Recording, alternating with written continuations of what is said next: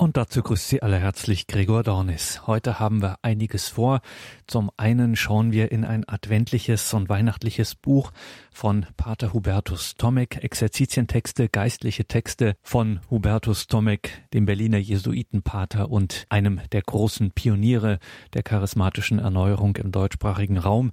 Dann hören wir Tipps, wie man am besten mit richtig antikatholischen Diskussionsgegnern im Gespräch umgeht und wir müssen schauen auf ein Jubiläum, nämlich 25 Jahre Marienlexikon. Ja, das Jahr 2019. Es hat viele Jubiläen gesehen, viel gab es zu feiern. Es gibt allerdings auch noch ein Jubiläum, das nicht ganz so bekannt ist, das wir hier aber unbedingt auch würdigen müssen. Vor 25 Jahren erschien nämlich der sechste und letzte Band eines besonderen Lexikons, des Marienlexikons. Das wurde erarbeitet vom Institutum Marianum, einer marianischen Einrichtung im Bistum Regensburg. Das Institutum Marianum, gegründet 1906 1966 und dann war es 1988 soweit. Es gab aus diesem Institut den ersten Band eines großen Marienlexikons und 1994, wie gesagt, der sechste und letzte Band dieses großen Lexikons. 4359 Seiten hat es und es soll auch ein bisschen in der Zukunft mit diesem Marienlexikon weitergehen. Wie und was uns da erwartet, das erklärt uns Dr. Achim Dittrich. Pfarrer Achim Dittrich ist ein anerkannter Mariologe und er wird mit dem Marienlexikon in Zukunft verbunden sein. Wir haben Pfarrer Dittrich jetzt am Telefon. Grüße Gott, Pfarrer Dittrich. Grüß Gott. Pfarrer Dittrich, Marienlexikon, sechs Bände, der einst erschienen im EOS Verlag. Erzählen Sie uns ein bisschen was davon. Wie ist es dazu gekommen, zu sechs Bänden, einem großen Marienlexikon? Ja, das Marienlexikon ist schon äh, was ganz Besonderes in diesem Volumen, diesem Umfang, dieser Qualität.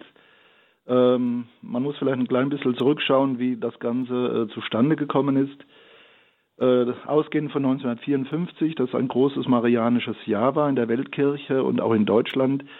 Ähm, also es gab damals in der Breite äh, der Kirche und auch der Theologie ein, wirklich ein Interesse an äh, Marienverehrung, an der Theologie über Maria, also Mariologie. Es ist in, Deutschland dann also äh, auch die wissenschaftliche Beschäftigung hat sich dann auch organisiert. Ja, und es entstand dann auch der Wunsch, ein, ein Nachschlagewerk zu finden, also zusammenzustellen, ein Lexikon, ein Wörterbuch der Mariologie. Das haben dann damals ja anerkannte Dogmatiker, da gehört die Mariologie rein, äh, in die Dogmatik, haben sich der, dieser Aufgabe äh, angenommen. Karl Feckes zum Beispiel, Konrad Algermissen, Michael Schmaus, äh, Ludwig Böhr, das war eine, eine ganze Riege von also äh, mehreren anerkannten äh, Professoren der Theologie, Dogmatiker meistens, die dieses Projekt angegangen sind. Und zwar ähm, schon 1957, also so im Nachklang des Marianischen Jahres. Äh, 1954 war 100-Jahr-Feier der Verkündigung des Dogmas der unbefleckten Empfängnis Mariens. Deswegen hatte der Papst damals das ausgerufen und 1957 hat man angefangen mit einem Lexikon der Marienkunde, so hieß es damals. Ja, also war ein sehr ambitioniertes Unternehmen, das man da begonnen hat und es war auch wirklich gut abgesichert. Leider sind dann zwei äh, wichtige Mitherausgeber gestorben. Allerdings hat das Projekt sich doch dann fortgesetzt. Also man hat äh, acht Teile veröffentlicht, acht Faszikel, die dann 1967 als ein Band herauskamen, von Buchstabe A bis E. Lexikon der Marienkunde. Also auch wirklich äh, heute noch interessant, aber leider ist das Projekt dann äh, abgebrochen worden. Nicht nur, weil Mitherausgeber gestorben sind, sondern auch, weil in den 60er Jahren die ganze Atmosphäre sich verändert hat. So diese unbeschwerte äh, Frömmigkeit im Hinblick auf Maria und auch die theologische Beschäftigung damit, alles wurde plötzlich in Frage gestellt. Das war eine große Verunsicherung da äh, auch in der Breite der Mariologie. Deswegen äh, kam das Projekt leider damals zum Stillstand. Und es war eben Bischof äh, Rudolf Graber, der 1966 gesagt hat, also das können wir nicht so stehen lassen, dieses Fragment eines Lexikons. Und er hat das sogenannte Institutum Marianum in Regensburg gegründet, das stark inspiriert ist von äh, der Botschaft von Fatima, aber so als eine Hauptaufgabe hat damals Bischof äh, Graber sicherlich auch die Fortsetzung oder neue Herausgabe des Lexikons im Blick gehabt. Wenn man schaut, was das Institutum Marianum für eine äh, Aufgabenstellung hat, dann sieht man, also es geht darum, die marianische Frömmigkeit wie auch die wissenschaftliche Arbeit auf dem Gebiet der Mariologie zu fördern. Und das große Anliegen der ersten Stunde war eben die Herausgabe des Lexikons der Marienkunde, das man dann aber umbenannt hat in Marienlexikon. Das ist etwas griffiger und man wollte auch ein bisschen deutlich machen, es ist nicht einfach die Fortsetzung des Bandes, der 1967 erschienen ist. Ja, und das Institut hat diese Aufgabe im Blick behalten und 1988 war es dann soweit. Die beiden Professoren, Leo Schäfzüg, der ja wohl bekannt ist, das dann am Schluss Kardinal, und ähm, Remigius Bäumer aus Freiburg, die beiden Theologen haben sich also des Projektes angenommen, wurden zu den Herausgebern und haben dann ja viel Unterstützung auch erfahren. Es haben sich also 22 Fachleiter äh, für den beim ersten Band 1988 bereit erklärt, ähm, ja, die Mariologie und die Marienfrömmigkeit, so, da gibt es auch verschiedene Felder, eben da so ein Ressort zu leiten. 22 Fachleiter, also das ist schon eine Menge. Man sieht, das ist jetzt nicht ein kleines äh, Handbuch der Mariologie, sondern wirklich ein großes, ambitioniertes Projekt und ähm, es haben über 1000 Mitarbeiter dann Artikel verfasst. Also ein Lexikon, das eben von A bis Z geht. Am Anfang war es gedacht äh, auf vier Bände. Schlussendlich wurden es dann sechs Bände. Jedes Jahr ist eine erschienen. Also das war auch eine enorme Leistung. Wer ein wenig äh, sich auskennt in dem Bereich, also jeden Tag, jedes Jahr einen Band von 600, 700 Seiten ähm, zu veröffentlichen, das ist eine enorme, auch redaktionelle Leistung im Hintergrund. Die ganzen Mitarbeiter müssen ja ja, kontaktiert werden. Äh, es muss organisiert werden, dass sie ihre Artikel schreiben. Die müssen dann redigiert werden und äh, eingefügt werden. Also es waren damals wirklich auch sehr tatkräftige, engagierte äh, Leute aktiv, besonders der damalige Redakteur beim EOS Verlag, Dr. Florian Trenner, hat da sehr viel geleistet, aber auch die Referentin des Institute Marianum, Frau Therese Treiber, ähm, beide leben noch und ähm, ja, die haben sich da wirklich große Meriten damals äh, erworben. Ja, jedes Jahr ein Band erschienen, 1992 dann, 1994 äh, ist der letzte Band erschienen. Es wurden zwei Bände mehr als geplant. Veröffentlicht wurde das ganze Projekt im äh, Verlag der Missionsbenediktiner von St. Ottilien, der sogenannte EOS Verlag. Äh, das Werk ist auch heute noch erhältlich und ist nach wie vor ein Standardwerk mit einer großen Bandbreite. Allerdings ist mittlerweile das Internetzeitalter angebrochen, sodass jetzt sich die Frage auftut, also wie wird dieses Werk äh, präsent bleiben, gerade auch im Hinblick auf Nutzer, die eben nicht mehr so unbedingt ein Buch in die Hand nehmen, sondern gerne äh, online arbeiten. Und ähm, das ist dann auch der Blick in die Zukunft. Aber das Erste ist einmal, dass man einfach das würdigt, das ist jetzt 25 Jahre her, dieses großartige Marienlexikon, also das auch nicht überholt ist, äh, das sicherlich vielleicht hier und da einer Aktualisierung bedarf, aber wirklich als Monument der Mariologie äh, dasteht. Also es hat damals auch Kardinal Ratzinger äh, noch als Präfekt der Glaubenskongregation wirklich auch anerkannt und das war keine Lobhudelei, sondern das war wirklich ernst gemeint. Er schreibt damals, das Marienlexikon ist ein Werk, das der deutschsprachigen Theologie Ehre macht. Es hilft nicht nur bei der eigentlichen theologischen Arbeit, sondern auch für den Verkündigungsdienst und für das eigene spirituelle Mühen ist es eine große Hilfe. Also da hat jemand gesprochen, der sich auch wirklich in der Theologie gut auskennt, der die Mariologie kennt. Ähm, also das ist ein wichtiges Lob, das auch heute noch gilt. Sagt Pfarrer Dr. Achim Dittrich 25 Jahre ist es also her, dass der letzte Band des großen sechsbändigen Marienlexikons erschien, erarbeitet vom Institutum Marianum in Regensburg. Das Institutum Marianum, gegründet vom legendären Regensburger Bischof Rudolf Graber. Pfarrer Dittrich, wir müssen Ihnen, ist jetzt vielleicht blöd, aber auch eine äh, etwas naive Frage stellen. Also wenn man sich nicht auskennt oder nicht groß auskennt in der Materie, dann kann man sich das eigentlich kaum vorstellen, dass so viel Material, auch wissenschaftlich-theologisch theologisches Material beim Thema Maria zusammenkommen, um wirklich sechs solche dicken Bände Lexikon zu füllen. Und Lexikonartikel sind ja nun meistens auch nochmal äh, die komprimierte Form von dem, was wir unter wissenschaftlicher Beschäftigung verstehen. Also unglaublich viel äh, Material. Was kommt denn da alles zustande? Was sind denn das alles für Artikel? So viel Material kann es doch eigentlich gar nicht geben zu Maria.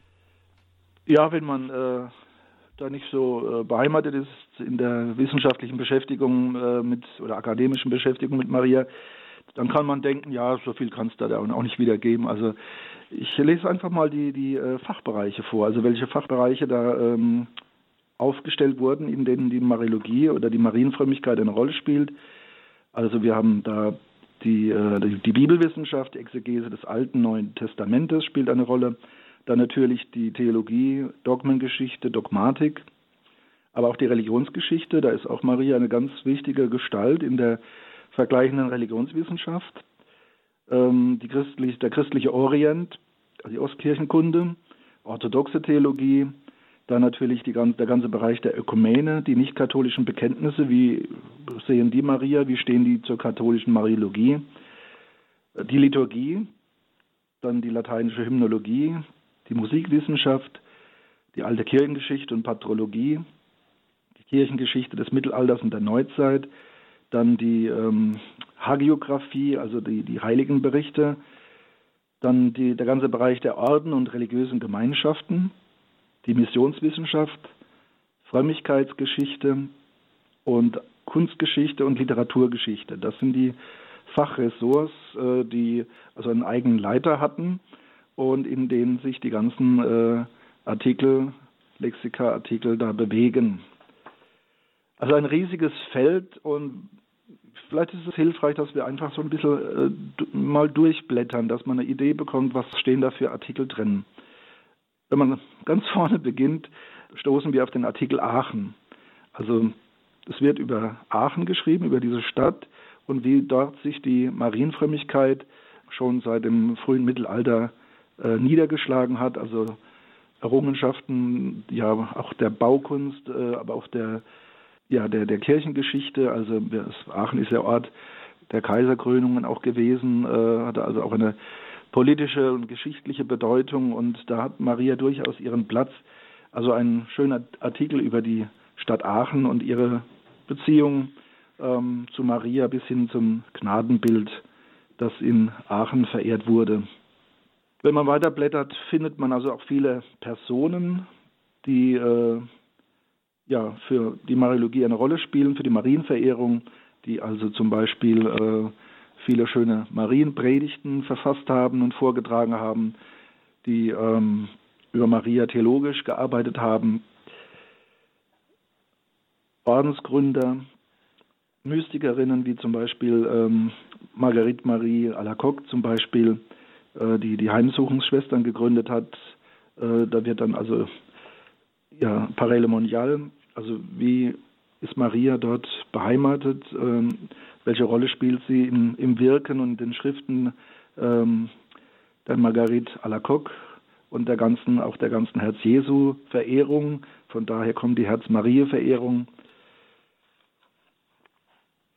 Also geografisch werden auch viele nicht nur Aachen, sondern auch viele andere Orte, Wallfahrtsorte, marianische Wallfahrtsorte oder Diözesen, ähm, Klöster genannt.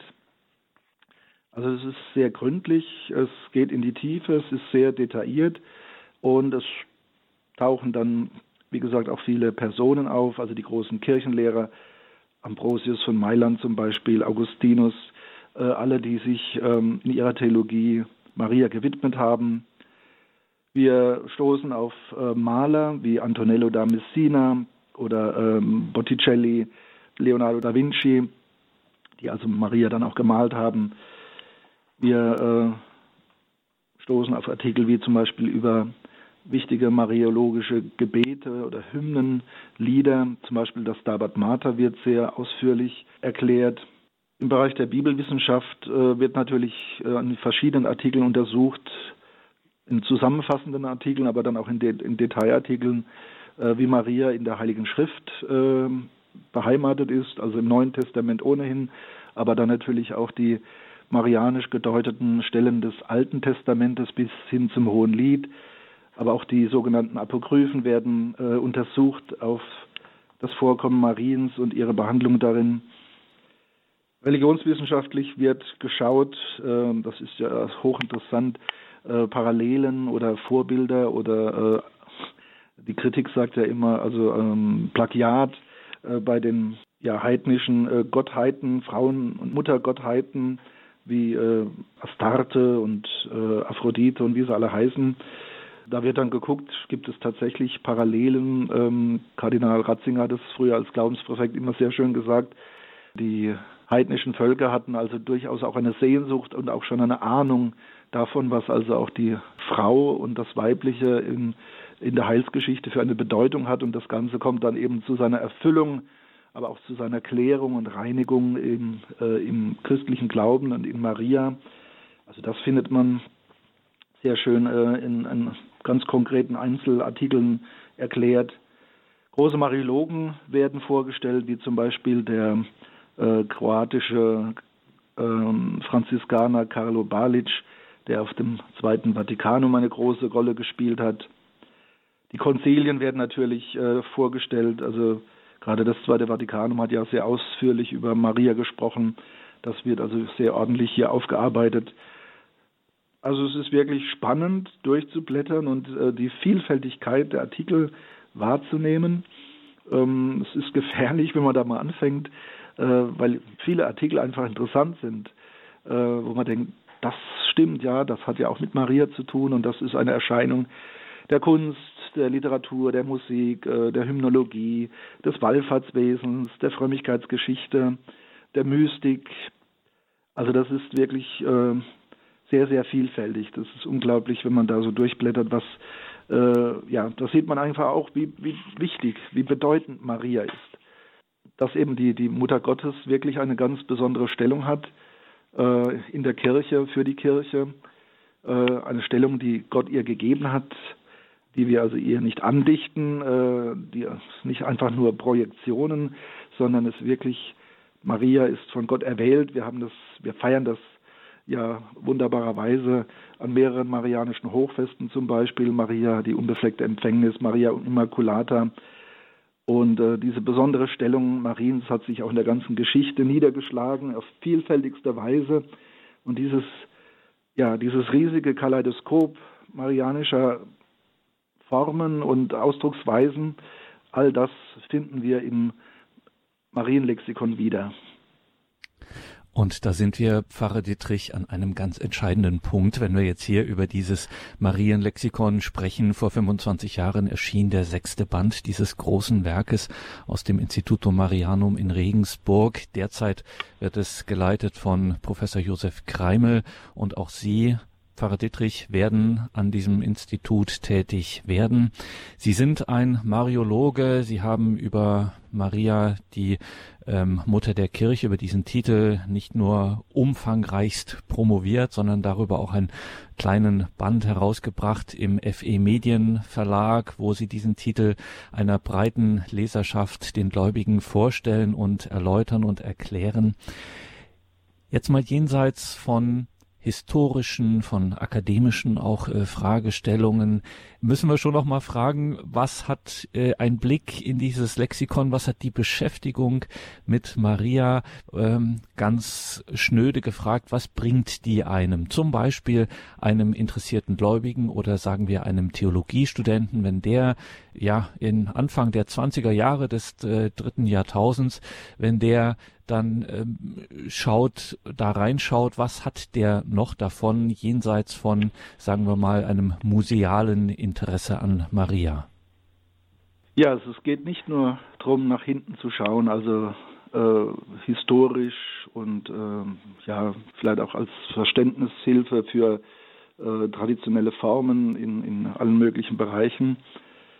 Ich meine, unser Glaube ist etwas Lebendiges, der nicht nur zurückschaut, sondern der auch aktuell ist und eine eschatologische Perspektive hat, also nach vorne schaut, nicht nur rein irdisch in die Zukunft, sondern eben heilsgeschichtlich auf das Eschaton, also auf die Erlösung äh, am Ende der Zeit in Christus.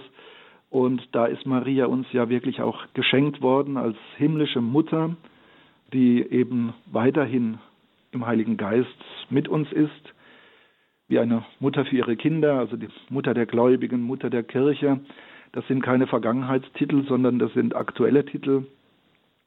Als, als Katholiken glauben wir daran, dass eben die Gemeinschaft der Heiligen im Himmel äh, an der Herrlichkeit Gottes teilhat, aber nicht sich mit sich selbst äh, begnügt ist, sondern teilnimmt auch an der Barmherzigkeit Gottes, die eben wirkt in die Welt, das Erlösungswerk, das ja so lange läuft, bis eben die Geschichte zu ihrem Ende kommt.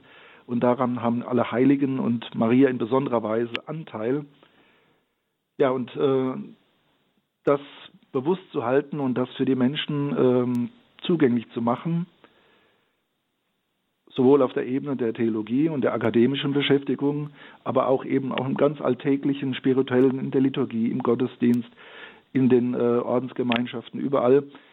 Ja, da ist das eben nicht äh, Brauchtumspflege, dass man sich mit Maria beschäftigt, sondern es ist ein wichtiges Moment des aktuellen Glaubenslebens. Jesus hat uns vom Kreuz herab Maria wirklich zur Mutter gegeben und das ist nicht irgendwie ein äh, nettes äh, Moment der, der Bibel, aber nur halt Vergangenheit, sondern es ist gesetzt. Das ist Testament Jesu, dass er uns Maria als Vorbild und Mutter an die Seite gegeben hat und ähm, das auch wirksam ist und das eigentlich auch eine große, ein großes Geschenk und eine große Gabe ist. Ähm, die Jesus uns da wirklich gibt, dass wir unseren Glaubensweg mit Maria gestalten können. Ja, und das muss sich auch heute und das muss sich auch in Zukunft äh, immer wieder neu ausdrücken. In der Liturgie muss es seinen festen Platz haben, im Gebetsleben, in der Ausgestaltung der Kirche. Also Hans Urs und Balthasar und Josef Ratzinger waren ja die beiden, die dann nach dem Konzil, als diese furchtbare Abstinenz begonnen hat, also wo viele dann wirklich gesagt haben, ja Maria, das ist Mittelalter, das ist vorbei, äh, in der Zukunft brauchen wir das nicht mehr, äh, Jesus Christus genügt. Äh, also ein großes Missverständnis, Unverständnis ist da aufgetreten, eine große Abstinenz, man hat auch von einer Eiszeit gesprochen. Dankenswerterweise haben dann so herausragende Gestalten wie Josef Ratzinger, Hans Urs von Baldassar, auch Leo Schäfzüg, Remigius Bäumer und viele andere da dann begonnen mit einem wirklich missionarischen Werk, Maria also bewusst zu halten. Und zwar nicht irgendwie mit einer Verbissenheit, also das Traditionelle muss jetzt doch bewahrt werden, sondern wirklich ganz aktuell und äh, gegenwartsbezogen. Wenn wir Maria aus dem Blick verlieren, dann verlieren wir ein ganz wichtiges Moment unseres Glaubens. Die Kirche verliert das Bewusstsein einer ganz wichtigen Dimension ihres Seins. Also bis hin, dass eben die beiden Balthasar und, und äh, Ratzinger gesagt haben, die Kirche ist marianisch und zwar so eine, sogar noch bevor sie petrinisch ist. Bevor die Apostel kommen, kommt das marianische Gepräge der Kirche, die Empfänglichkeit. Also das sind Dinge, die sind bleibend wichtig und äh, ist für jeden Theologen, aber auch für jeden aktiven Christen, der also seinen Glauben auch mit der Vernunft äh, ja, ausgestalten möchte, ist, sind das wichtige Dinge, die äh, aktualisiert werden müssen, also die auch in Zukunft präsent bleiben müssen. Und deswegen ist dieses Lexikon also nicht äh, in erster Linie ein historisches Lexikon, sondern es ist angelegt auf die Gegenwart und auch die Zukunft hin, dass wir als Christen, die eben nicht nur im Moment leben, die eine Herkunft haben, dass wir aber auch eine Gegenwart und eine Zukunft haben, in der eben Maria eine wichtige Rolle spielt und das nicht nur abstrakt, sondern in vielfältigen Weisen äh, bis hin, dass eben auch heute schöne neue Marienlieder geschrieben werden, dass auch heute Bilder von Maria gemalt werden, die uns ja erbauen im Glauben, die uns also ermutigen. Ich bin kein Einzelkämpfer.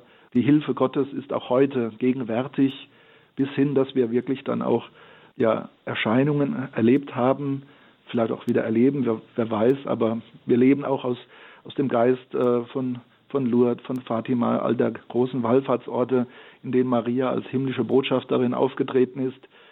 All diese Dinge sind Ausgestaltung des Glaubens und äh, sind einfach wichtig für das Konkrete des Glaubens heute. Das Marienlexikon, dessen letzter Band vor 25 Jahren 1994 erschienen ist, das ist heute unser Thema. Wir sind im Gespräch mit Pfarrer Dr. Achim Detrich. Herr Pfarrer, Sie haben es angedeutet eingangs unseres Gesprächs. Es ist nicht nur, dass wir in sozusagen im Jubiläumsjahr zurückschauen, sondern wir schauen auch ein klein bisschen voraus. Es soll ja so ein bisschen weitergehen. Das Stichwort Online ist gefallen. Kann man da schon was sagen? Können wir da schon ein bisschen in die Zukunft blicken, wie es dann weitergehen wird, was da im Institutum Marianum in Regensburg noch weiteres geplant ist für die Zukunft? Ja, sicher. Also es fällt auf, dass die, die Bischöfe von Regensburg also ein großes Herz für Maria haben. Äh, damals Rudolf Graber natürlich äh, herausragend als Gründer des Institutums, aber auch der jetzige Bischof von Regensburg, äh, Rudolf Vorderholzer, äh, hat also ein Herz für Maria und Maria ist ihm in der Verkündigung wichtig und auch in der Theologie wichtig.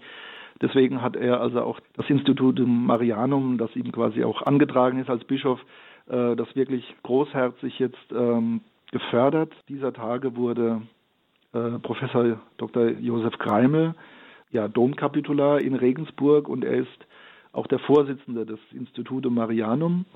Äh, er leitet das seit äh, etwas mehr als zwei Jahren. Ja, und äh, das ist eben nicht nur, nicht, man merkt das äh, das ist auf Zukunft angelegt. Also hier soll nicht etwas historisch jetzt quasi archiviert werden und abgewickelt werden, sondern es geht in die Zukunft. Äh, das Lexikon der Marienkunde ist auch nicht überholt. 25 Jahre ist zwar schon ein längerer Zeitraum, aber viele Dinge sind da auch jetzt, da gibt es nicht ständig neue Forschungsergebnisse. Also viele Artikel sind eigentlich schon äh, auch heute noch solide, bedürfen vielleicht hier und da der Ergänzung in der Literatur, aber das ist nach wie vor ein großes Kapital und die Zugänglichkeit ist heute die Frage. Also äh, es ist nach wie vor wertvoll, wenn man diese, diese sechs Bände im Schrank stehen hat und immer wieder sofort greifen kann und aufschlagen kann, nachschlagen kann. Also bei aller Liebe fürs Internet, ich arbeite nach wie vor gerne mit den Büchern. Das ist doch etwas anderes. Aber natürlich, wenn man auf der Suche ist, ist man sehr, sehr dankbar, wenn man im Internet äh, online Zugang findet. Was jetzt geplant ist, äh, mit dem Wunsch des, des Bischofs Vorderholzer und im Institut im Marianum, dass also das, das Marienlexikon zunächst einmal digitalisiert wird. Äh, es wurde halt damals nur gedruckt, aber man hat keine digitalisierte Version davon. Also es müsste erfasst werden. Das soll nächstes Jahr angegangen werden. Also 2020 ist das Projekt äh, Digitalisierung. Das heißt, die Texte müssen gescannt werden, aufgenommen werden in der Textverarbeitung. Sie hatten ja das richtig an, eingangs gesagt, also es sind über 4000 Seiten. Das ist die nächste größere Arbeit, die da zu tun ist. Mittelfristig ist das Ziel, dass man das Ganze auch im Internet zugänglich macht. Wie genau das vonstatten gehen wird, das ist noch offen. Aber das wäre das wünschenswerte Ziel, weil eben viele heute, wenn sie etwas suchen, im Internet äh, ja quasi äh, eine Suchmaschine dann mit Stichworten befüllen und dann ist es toll, wenn man dann eben auch einen Zugang hat zum Marienlexikon, dass auch da äh, nachgeschaut werden kann. Also das würde die, die Nutzung des Marienlexikons äh, massiv erhöhen. Aber das ist auch ein großer Schritt.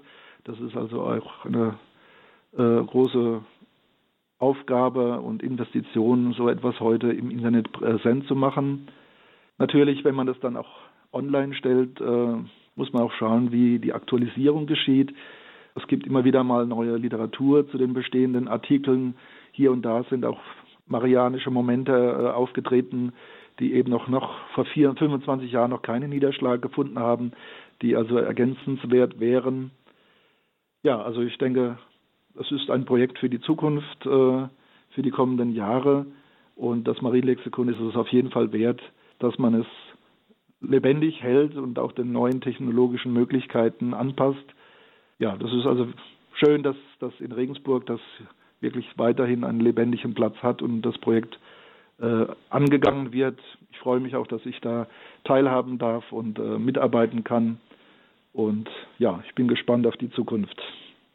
Liebe Hörerinnen und Hörer, uns ging es heute um das Marienlexikon. Sechs Bände erschienen im EOS Verlag vor 25 Jahren. Der sechste Band dieses großen und wie wir gerade von unserem heutigen Gesprächsgast Pfarrer Dr. Achim Dittrich gehört haben, immer noch aktuelle und lesenswerte große Werk zur Marienkunde, zur sogenannten Mariologie, also die Lehre von Maria Sechs Bände Marienlexikon erschienen im EOS Verlag. Versäumen Sie nicht, liebe Hörerinnen und Hörer, dazu in die Details zu dieser Sendung zu schauen. Da haben wir viele interessante Links natürlich zum EOS Verlag und dem Marienlexikon, aber auch zum Beispiel zum Institutum Marianum in Regensburg, das diese Arbeit nicht nur damals geleistet hat, dieses großen Werkes des Marienlexikons, sondern auch weiter an dieser Sache dran ist und es steht da noch einiges bevor. Also versäumen Sie nicht Details zu dieser Sendung im Tagesprogramm auf horeb.org beziehungsweise in der Radio Horeb App. Und Pfarrer Dietrich, wenn wir jemanden wie Sie am Telefon haben und mit Ihnen schon sprechen durften über dieses, ja, doch wirklich empfehlenswerte und großartige Marienlexikon, dann lassen wir Sie als geweihten Priester nicht gehen, wenn Sie uns nicht zuvor noch zum Abschluss dieser Sendung gesegnet haben. Ja, gerne. Herr Jesus Christus, du hast uns vom Kreuz herab Maria zur Mutter gegeben. Sie war erwählt von Anfang an, wurde begnadet schon in ihrer Empfängnis. Sie ist die neue Eva, sie ist die Tochter Zion, sie ist Mutter für uns Gläubige, Mutter der Kirche. Wir bitten dich, Lass uns als Kinder Mariens unseren irdischen Weg des Glaubens und der Hoffnung gehen, dass wir mit Blick auf Maria wahrhaft christlich leben und Zeugnis geben und das Ziel erreichen, unsere Vollendung im Himmel. Das gewähre der dreieinige Gott, der Vater, der Sohn und der Heilige Geist. Amen. Gelobt sei Jesus Christus. In Ewigkeit. Amen.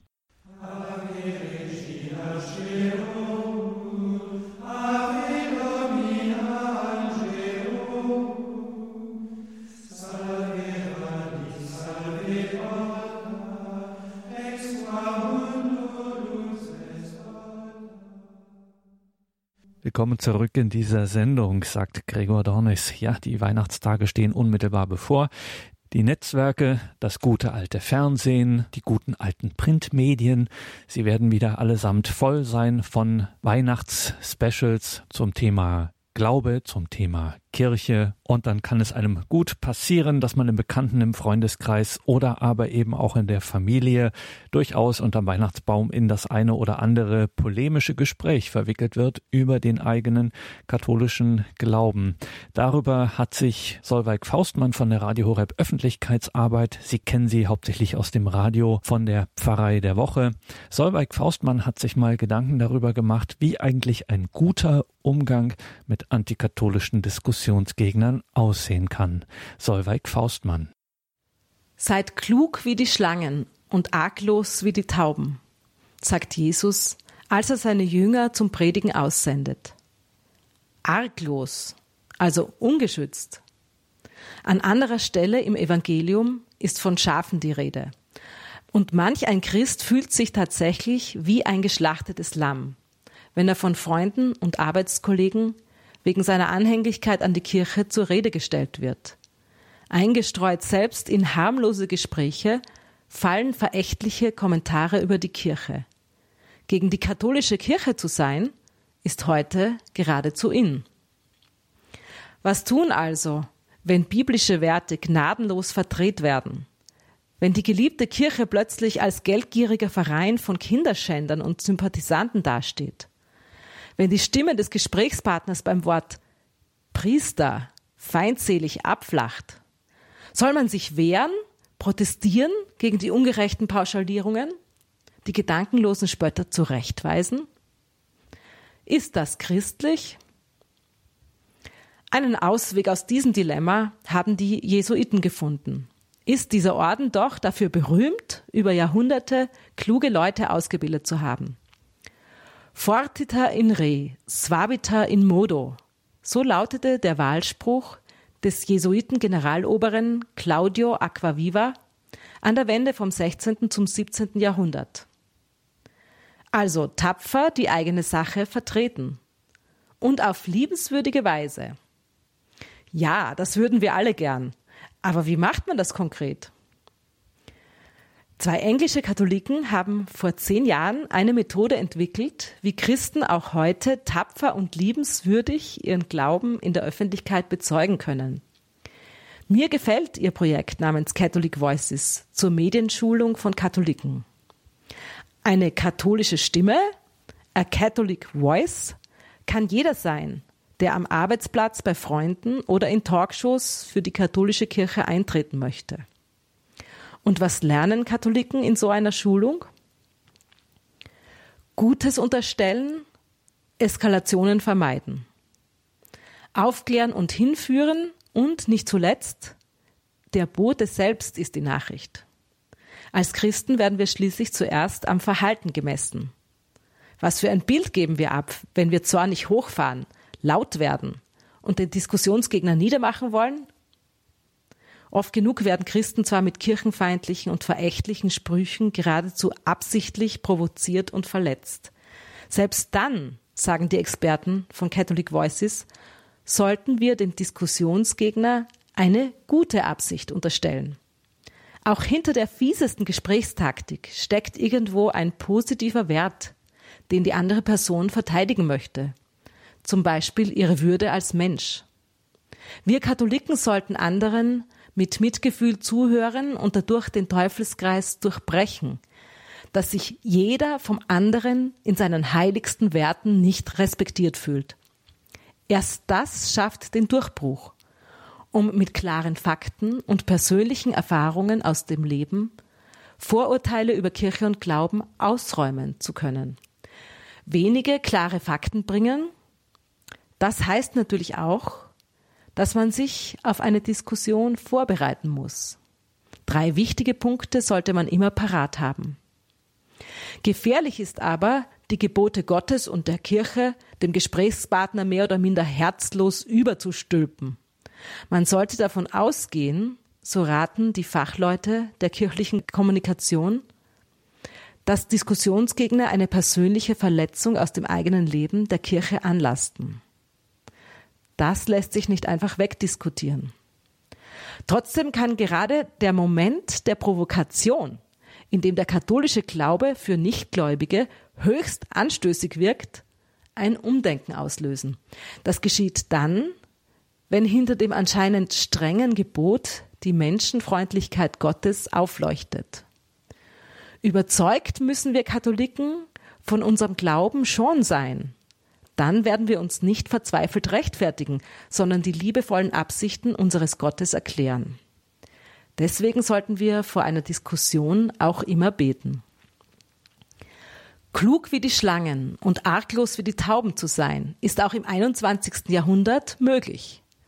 Das haben die Initiatoren von Catholic Voices im Jahr 2010 beim Besuch von Papst Benedikt in England bewiesen.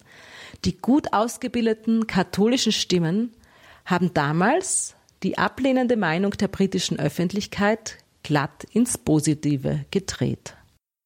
Solveig Faustmann von der Radio Horeb Öffentlichkeitsarbeit über den guten Umgang mit antikatholischen Diskussionsgegnern. Und jetzt schauen wir noch in ein Buch Pater Hubertus Tomek. Hubertus Tomek, ich stehe vor der Tür und klopfe an. Impulse zur Advents- und Weihnachtszeit. Die Texte von Hubertus Tomek erscheinen seit einigen Jahren im Berliner Windhauch Verlag. Dieser Verlag ist gegründet und geleitet von Edelgard Ropel und Ingrid Schönsee. Und mit Edelgard Ropel und Ingrid Schönsee habe ich über dieses Buch sprechen können. Hubertus Tomek, ich stehe vor der Tür und klopfe an. An Sie beide die Frage zunächst für alle diejenigen unter uns, die Pater Tomek, Pater Hubertus Tomek nicht kennen. Wer ist das? Pater Hubertus Tomek ist ein Jesuit, der 1940 geboren ist und 1960 in den Orden schon eintrat. Er hat natürlich Theologie studiert und Pädagogik, war Gymnasiallehrer am Canisius-Kolleg und hat dann später das Exerzitienwerk geleitet und dann die Glaubens- und Lebensschule gegründet. Und muss man sagen, er ist ein Pionier der charismatischen Erneuerung, der charismatischen Bewegung im deutschsprachigen Raum. Er war einer der ersten, die da maßgeblich vorangegangen sind. Ja, genau. Er erzählte das mal selbst, dass er so um 1972 herum, als er im Rahmen seiner Ordensausbildung oder seines Tertiats in Frankreich war, dass er dort diese sogenannte Taufe im Heiligen Geist erfahren hat. Er hatte also ganz besondere Erfahrungen mit dem Heiligen Geist dort gemacht und das trieb ihn letztendlich an, auch in Berlin, als er zurückkam, zu wirken und in Berlin einen Gebetskreis zu gründen, den es bis heute noch gibt den es bis heute noch gibt. Und vielen muss man jetzt auch noch ergänzen, ist Pater Hubertus Tomek bekannt, auch wenn Sie es vielleicht weniger wissen, durch die vielen geistlichen Lieder, die er sowohl getextet als auch vertont hat und die sich in vielen charismatischen Liederbüchern bis heute finden. Hubertus Tomek, ich stehe vor der Tür und klopfe an, Impulse zur Advents- und Weihnachtszeit. Was ist das für ein Buch, Frau Schönsee, was Sie da jetzt herausgebracht haben im Windhauch Verlag? Ja, neben den geistlichen Liedern, wie Sie es gerade angesprochen haben, haben, hat der Pater natürlich auch sehr viele Vorträge gehalten, Einkehrtage gegeben, Exerzitien und unter anderem eben zur Adventszeit regelmäßig Einkehrtage zum Advent, zur Vorbereitung auf Weihnachten. Und viele seiner Vorträge sind aufgezeichnet worden. Und von diesen Aufzeichnungen, sofern sie uns vorlagen, haben wir einige genommen und dieses Büchlein erstellt das eben aus mehreren, so aus vier Vorträgen besteht und Meditationsimpulsen. Und dazu ist auch noch ein Beitrag oder zwei Beiträge von anderen Leuten. Und da haben wir dieses kleine Büchlein eben gemacht, weil wir die Vorträge oder die Impulse, die der Pater gegeben hat, doch immer recht als recht wertvoll empfinden. Und da er das nun heute nicht mehr machen kann aufgrund seiner schweren Erkrankung, dachten wir, man kann das ruhig behalten, weitergeben, weil ich denke, die sind richtig zeitlos. So in meinen Augen sind die sehr zeitlos. Das sind Sie in der Tat. Ich kann das bestätigen, liebe Hörerinnen und Hörer. Ingrid Schönsee und Edelgard Ruppe vom Windhau Verlag äh, sind hier bei uns zu Gast. Wir sprechen über das adventliche und weihnachtliche Buch Ich stehe vor der Tür und klopfe an. Exerzitien, Texte von Pater Hubertus Tomek, Impulse zur Advents- und Weihnachtszeit. Ich muss Ihnen mal eine persönliche Frage stellen, auf die ich Sie beide nicht vorbereitet habe. Aber es ist oft zu beobachten, dass gerade bei so gefragten Exerzitienmeistern, Priestern, die Einkehrtage halten etc., wird das oft versucht, das im Nachhinein aufzuschreiben, zu dokumentieren und es geht ganz oft schief. Irgendwie funkt, funktioniert das dann nicht. Bei Ihnen ist das ganze Gegenteil der Fall. Also man hört den Pater Tomek förmlich, wenn man dieses Buch in Händen hält, hört man ihn sprechen, man geht richtig in diese geistliche Atmosphäre, man ist irgendwie in einer äh, Stimmung, als wäre man bei den Exerzitien leibhaftig dabei. Was ist Ihr Geheimnis? Wie haben Sie das geschafft? Das frage ich mich auch. Ich weiß es nicht. Ähm, aber diese Rückmeldung bekommen wir von vielen Menschen. Und der Witz ist auch, dass Leute das sagen, die den Pater nicht kennen. Die sind aber auch sehr angesprochen von seiner Wortwahl. Und wir haben ja manchmal gerungen, weil es ist wirklich eine gesprochene Sprache, die wir in dem Buch haben. Das ist schon etwas ungewöhnlich. Wir haben also wenig daran gefeilt und waren uns auch manchmal nicht sicher, ob das nun das richtig ist, das einfach so zu lassen. Aber du, Edelgard, gehörtest ja zu denjenigen, die gesagt hat, nein, wir bearbeiten nicht viel, wir lassen es so, wie es der Pater ausgedrückt hat. Ja, und wir bekommen eben, wie gesagt, das Feedback von Menschen, dass sie das, den Eindruck haben, ja, er steht wirklich da, spricht zu ihnen, sie fühlen sich persönlich angesprochen. Und auch Leute, die ja auch gar nicht viel mit der charismatischen Erneuerung zu tun haben, wo die Kinder ihren Eltern das Buch geschenkt haben und die dann gesagt haben, es erzählte jetzt kürzlich jemand, dass die Mutter das Buch zur Adventszeit wieder herausgeholt hat und ihrer Tochter gesagt hat, du, ich schaue jetzt wieder in das Buch von dem Pater, den du ja kennst. Und die Mutter lebt in Süddeutschland. Also das finden wir schon beeindruckend. Sagt Ingrid Schönsee vom Windhauch Verlag. Wir sprechen über das Buch Hubertus Tomek. Ich stehe vor der Tür und klopfe an. Edelgard Ruppe ist ebenfalls beim Windhauch Verlag. Auch sie hat an diesem Buch, an dieser Veröffentlichung von Exerzitientexten, von geistlichen Texten zur Advents- und Weihnachtszeit von Pater Hubertus Tomek mitgearbeitet. Frau Ruppe, gibt es so einige große Themen, Begriffe, was auch immer, die hier in diesen Impulsen zur Advents- und Weihnachtszeit von Pater Tomek eine Rolle spielen? Ja, also das ähm also zum Beispiel aus dem Baumstumpf Isai tritt ein Reis hervor. Das ist ähm, eigentlich für uns Menschen so, alle Menschen würde ich sagen, dass wir erleben, dass etwas in uns alt geworden ist, abgestorben ist, ähm, nicht mehr so lebt, wie es gelebt hat. Und ja, dass aus dieser Wurzel, die ja gut war, ursprünglich etwas ganz Neues wieder aufbrechen kann, egal wie alt man ist. Schon als junger Mensch, aber dann auch im Alter. Das äh, geistliche Leben ist einfach immer neu und kann neu geboren werden aus dem Alten. Jetzt haben Sie, Frau Schönsee, gerade das Beispiel gebracht einer Frau, die das Buch dann auch wieder, nachdem sie es geschenkt bekam, im nächsten Jahr wieder herausgeholt hat. Man kann auch sagen, natürlich ist es speziell für die Advents- und Weihnachtszeit, aber man kann dieses kleine Exerzitienbüchlein durchaus auch über das Jahr hindurch äh, mal betrachten und lesen, sich davon inspirieren lassen und einen geistlichen Weg gehen, oder? Ja, auf jeden Fall weil es sind ja biblische Texte, auf die sich der Pater bezieht und die gelten die ganze Zeit. Also auch dein Beispiel jetzt mit dem Baumstumpf Isais. Dazu gibt es einen Meditationsimpuls in diesem Buch. Und was letztlich da herauskommt, ist so die Hoffnung, die auch bei allem Zerbruch, bei allem Zerstörten und bei allem Verlust da ist. Und diese Hoffnung, die trägt dann ja das ganze Jahr hindurch. Das kann man zu jeder Zeit nehmen. Oder ein Impuls ist, freut euch im Herrn. Ob ich mich jetzt zu Weihnachten freue, ne? oder auch freut euch im Herrn zu jeder Zeit. Das denke ich, das kann man wirklich jederzeit auch lesen. Und muss man auch dazu erklären, es sind nicht nur Impulse, sondern es gibt auch wie soll man sagen, nicht kleine Aufgabenstellungen ist jetzt vielleicht nicht das richtige Wort, aber so auch Impulse eben zu sagen, denkt jetzt einmal über dieses oder jenes nach, schaut jene Bibelstelle nochmal nach, fragt euch, wie ist das in meinem Leben? Also es ist tatsächlich auch zum Selbststudium, zum Selbstexerzitien quasi ist es auch konzipiert. Also es ist ein, sozusagen, es ist ein ganzes Paket. Ja, so ist es. Ähm, es ist jetzt nicht, wir haben noch ein anderes Buch zum Heiligen Geist. In dem Buch ist es, dass man wirklich nur mit einem Thema sich sieben Wochen lang beschäftigt. Hier ist es etwas anders. Man hat einen Impuls zur Adventszeit und die Seminare des Paters gingen manchmal nur einen Tag als Einkehrtag, manchmal zwei Tage. Und im Rahmen dieser Zeit gab es natürlich immer wieder stille Zeiten und Meditationszeiten. Und konkret zur Meditation einen Impuls. Und die haben wir auch abgedruckt. Das heißt, es ist so eine Mischung aus wir nennen das jetzt immer Vortrag, wo er allgemein eben ein Thema behandelt hat und dann ganz konkret bestimmte Bibelstellen besprochen hat und eingeladen hat, diese Stellen zu meditieren. Und zur Meditation hat er eben auch einen entsprechenden Hinweis gegeben. Dem Buch liegt auch bei eine CD mit geistlichen Liedern vom Pater Tomek.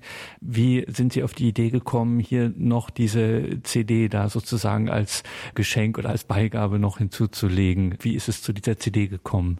Ja, diese CD hat uns eigentlich besondere Freude gemacht, weil es sind seine Lieder, die er gemacht hat. Er hat ja Lieder hauptsächlich so oder die Musik zu Bibelworten gemacht und äh, gerade dieses aus dem Baumstumpf Isai, wo er den Vortrag hält, da hat er eben auch dieses äh, Musikstück, dieses Lied gemacht und wir ähm, haben diese Lieder geübt mit einer Gruppe von guten Sängern, aber auch, die spielen auch äh, Instrumente, Geige, Klavier. Und das Interessante, das sagt jetzt wieder Frau Schönsee, ja, du sagst das jetzt, weil ich da so einen Spaß dran habe. Wir haben das im Funkhaus Naleppa Straße aufgenommen. Vielleicht ergänzend zu den Liedern. Wir dachten ja auch, dass dem Pater Lieder immer ganz wichtig waren und wertvoll.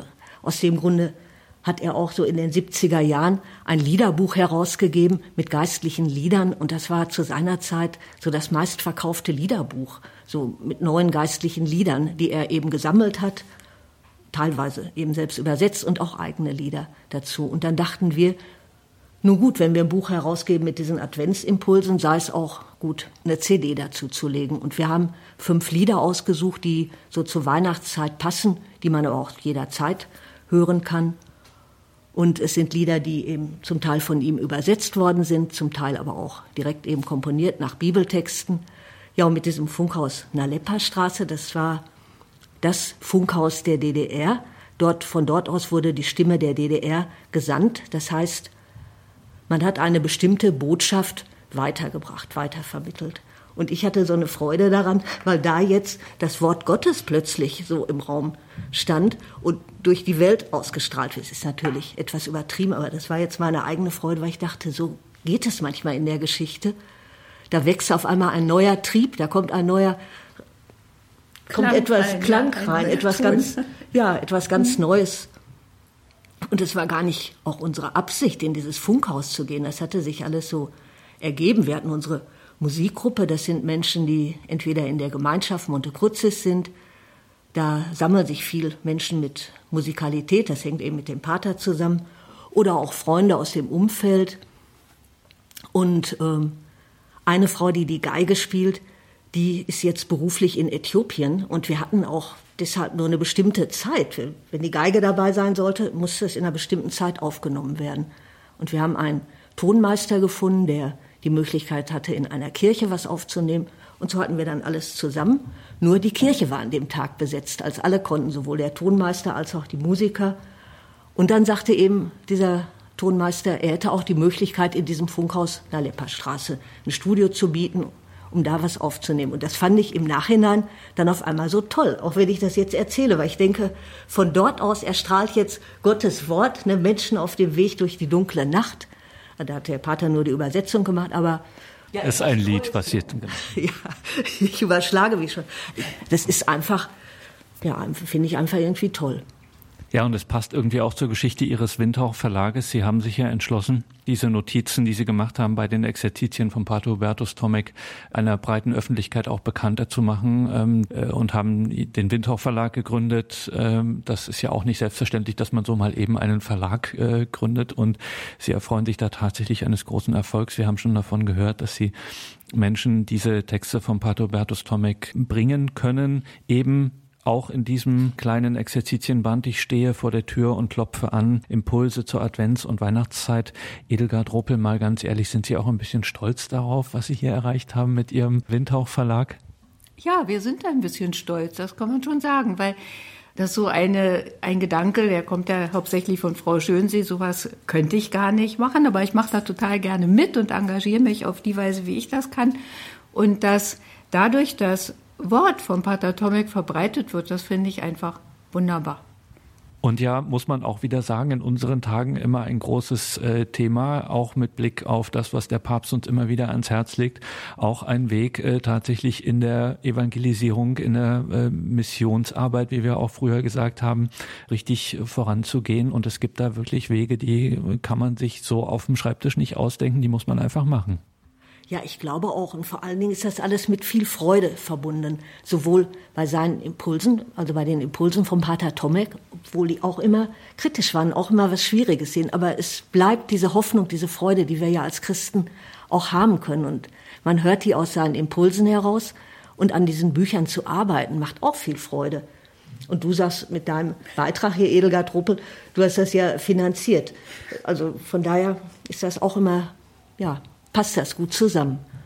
Und du bringst ja auch sehr viele, du bist jetzt sehr bescheiden, du bringst ja sehr viel ein, du hast ja eine hohe Sachkenntnis. Das darf man ja nicht unter den Tisch fallen lassen muss man dazu sagen. Edelgard Ruppel hält selber auch Einkehrtage ähm, und geistliche äh, Zeiten. Insofern kennt sie sich da bestens aus. Noch eine Frage, Frau Ruppel, auf die ich Sie nicht vorbereitet habe. Aber wenn wir jetzt schon über dieses äh, Buch äh, sprechen, ich stehe vor der Tür und klopfe an. Pater Bertus Tomek, Texte, Impulse zur Advents- und Weihnachtszeit. Frau Ruppel, was bedeutet Ihnen denn die Advents- und Weihnachtszeit? Ja, die Advents- und Weihnachtszeit ähm, in dieser Zeit ist eigentlich nochmal besonders konzentriert, was wir täglich leben.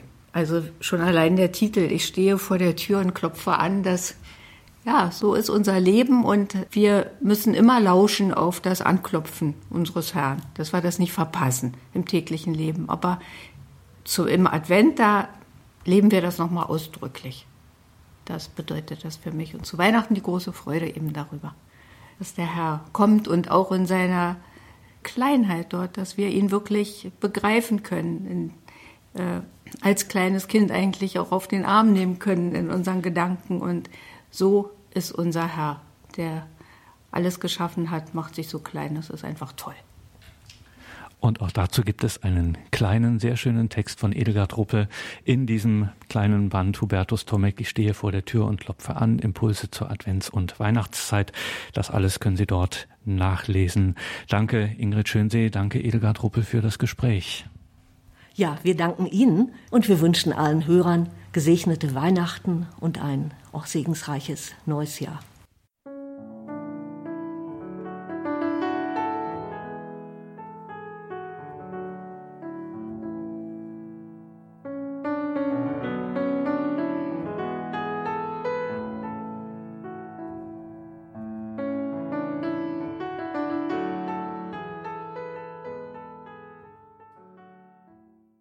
Unser Gott lebt. In der deutschen Textfassung von Hubertus Tomek nach Jesaja 52, Verse 7 bis 10. Dieses Lied Unser Gott lebt findet sich auf der beigefügten CD zum Buch Hubertus Tomek Ich stehe vor der Tür und klopfe an. Impulse zur Advents- und Weihnachtszeit. Darüber waren wir heute hier im Gespräch. Alle Angaben zu diesem Buch finden Sie natürlich in den Details zu dieser Sendung auf horeb.org im Tagesprogramm. Danke fürs Dabeisein, für Ihr Gebet, für Ihr Opfer, für Ihre Spende. Alles Gute und gottesreichen Segen wünscht Ihr Gregor Dornis.